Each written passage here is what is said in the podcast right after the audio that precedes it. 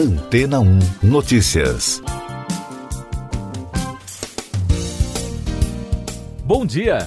A SpaceX completou a construção da primeira camada de sua constelação Starlink de satélites com o lançamento na semana passada do foguete Falcon 9, carregando 60 dos 1.737 satélites que fazem parte da rede. E os entusiastas da tecnologia se divertem enquanto registram a passagem dos aparelhos pelo céu. Para saber o horário que os satélites sobrevoarão a sua região, um fã da empresa criou um site especial para isso é o Find Starlink, que permite que os usuários escolham uma cidade para verificar quando e onde procurar os equipamentos. O criador do projeto, que preferiu se manter anônimo, disse ao portal Business Insider que lançou a página há dois anos para que ele, seu irmão e um amigo que moram em diferentes partes do mundo pudessem acompanhar o desenvolvimento da constelação três dias após o primeiro lançamento, em 24 de maio do ano passado. Assim que foi criado, em apenas uma noite, o site recebeu meio milhão de inscrições nos primeiros cinco dias. Para receber informações, o usuário precisa selecionar um local. Em seguida, uma lista de datas e horas aparece, informando onde procurar para localizar a passagem da constelação. Os responsáveis pelo site afirmaram que a previsão do tempo e a visibilidade não são 100% precisas, pois a órbita dos satélites pode mudar rapidamente. Segundo o criador do projeto, uma semana após o lançamento, os satélites são mais difíceis de ver do solo. Isso porque a SpaceX reduz o brilho dos aparelhos entre 300 e 550 quilômetros de altitude para não atrapalhar observações astronômicas. O Starlink foi criado para oferecer acesso rápido à internet em qualquer lugar do mundo. A empresa de Elon Musk espera oferecer cobertura no Brasil no final deste ano. O custo inicial para cada usuário da internet banda larga Starlink sai por 499 dólares pelos equipamentos, 50 dólares para envio, além de 99 dólares de mensalidade mais taxas. O preço total aproximado do serviço é de 648 dólares.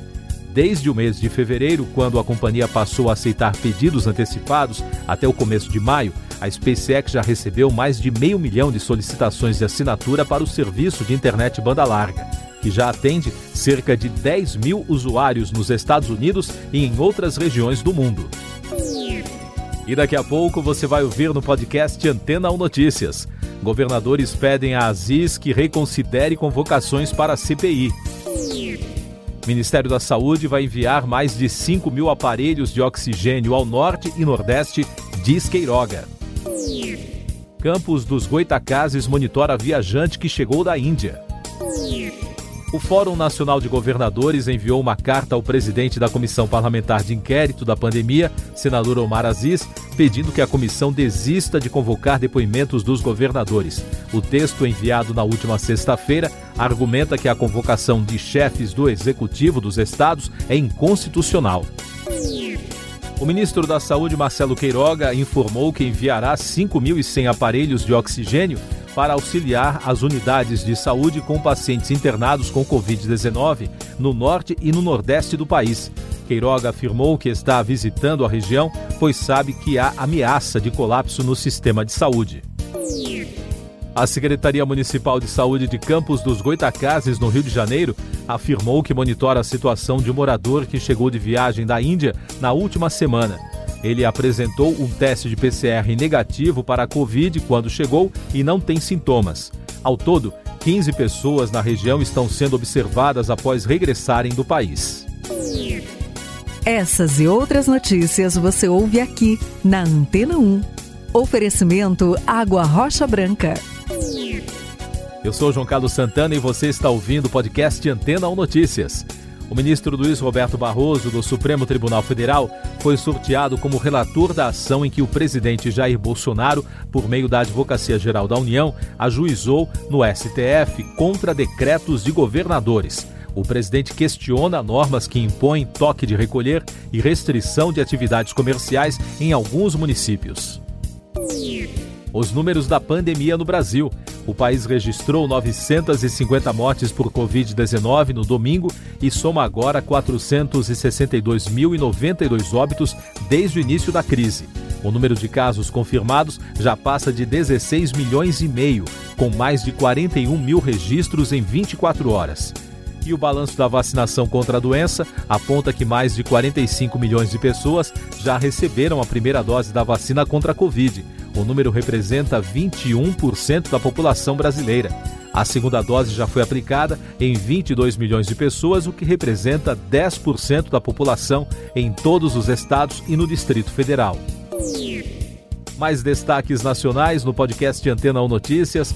Os profissionais da educação de Florianópolis votaram no fim de semana pelo fim da paralisação depois de 67 dias de greve. Agora, as aulas em ensino híbrido deverão ser retomadas a partir de hoje. Os servidores pediam por segurança sanitária para as aulas presenciais, como a vacinação e proteção contra a Covid.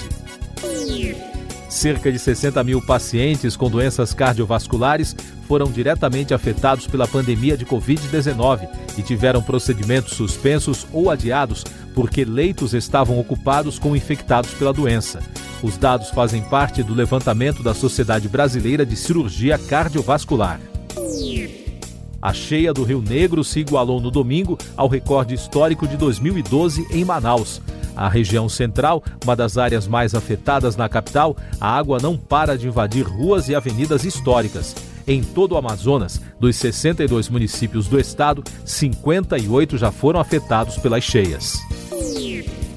Destaques da pandemia no mundo. Autoridades no Vietnã detectaram uma nova mutação do coronavírus que é resultado de uma combinação entre as cepas da Índia e do Reino Unido.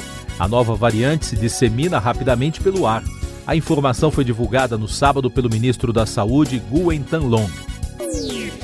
Na Itália, as autoridades registraram 44 mortes por Covid-19 no domingo, o que representa o menor número diário em mais de sete meses.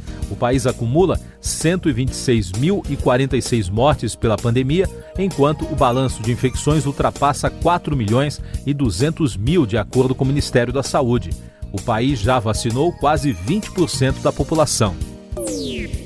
Destaques internacionais: o líder do partido de extrema-direita israelense Amina, Naftali Bennett, anunciou no fim de semana a intenção de se unir a uma coalizão do opositor Yair Lapid em uma tentativa de afastar do poder Benjamin Netanyahu.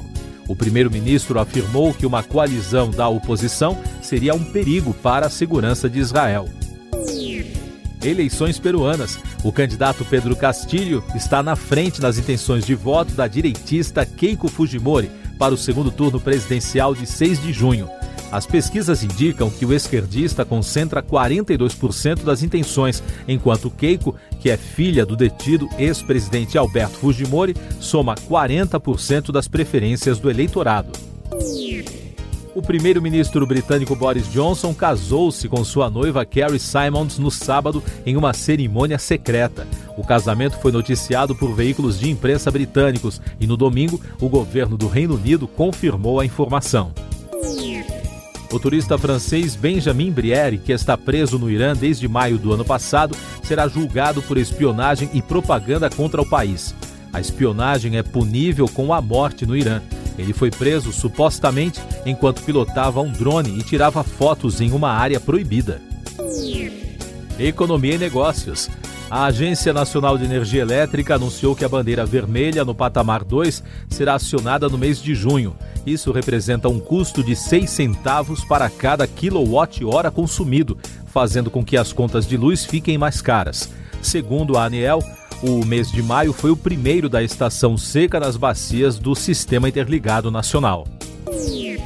A subsidiária da Petrobras na Bolívia foi condenada a pagar uma indenização de 61 milhões de dólares pelo uso da propriedade onde está localizado o campo de San Alberto. A sentença também impôs medidas cautelares à unidade da petroleira naquele país. Cinema.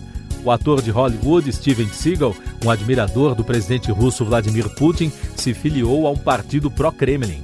Segundo o comunicado, Seagal recebeu um cartão de membro de uma aliança chamada Just Russia Patriot for Truth.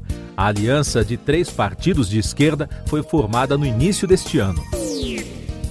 Música. O cantor americano B.J. Thomas morreu no sábado aos 78 anos em casa no Texas, nos Estados Unidos. o artista lutava contra um câncer no pulmão. O cantor foi destaque nas listas musicais no final dos anos 60 e 70. Ao longo da carreira, o músico venceu cinco prêmios Grammy. Você confere agora o último destaque do podcast Antena ou Notícias, edição desta segunda, 31 de maio.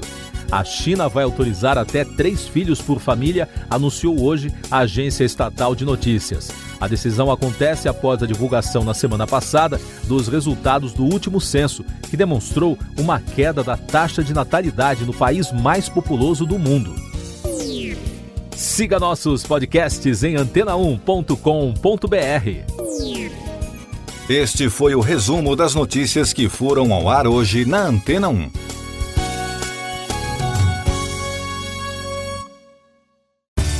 Depois de tanto conteúdo legal, que tal se hidratar com água rocha branca? O consumo regular de água durante o dia traz benefícios para a saúde, como, por exemplo, manter a pele bonita e hidratada. Rocha Branca, da fonte direto para a sua casa.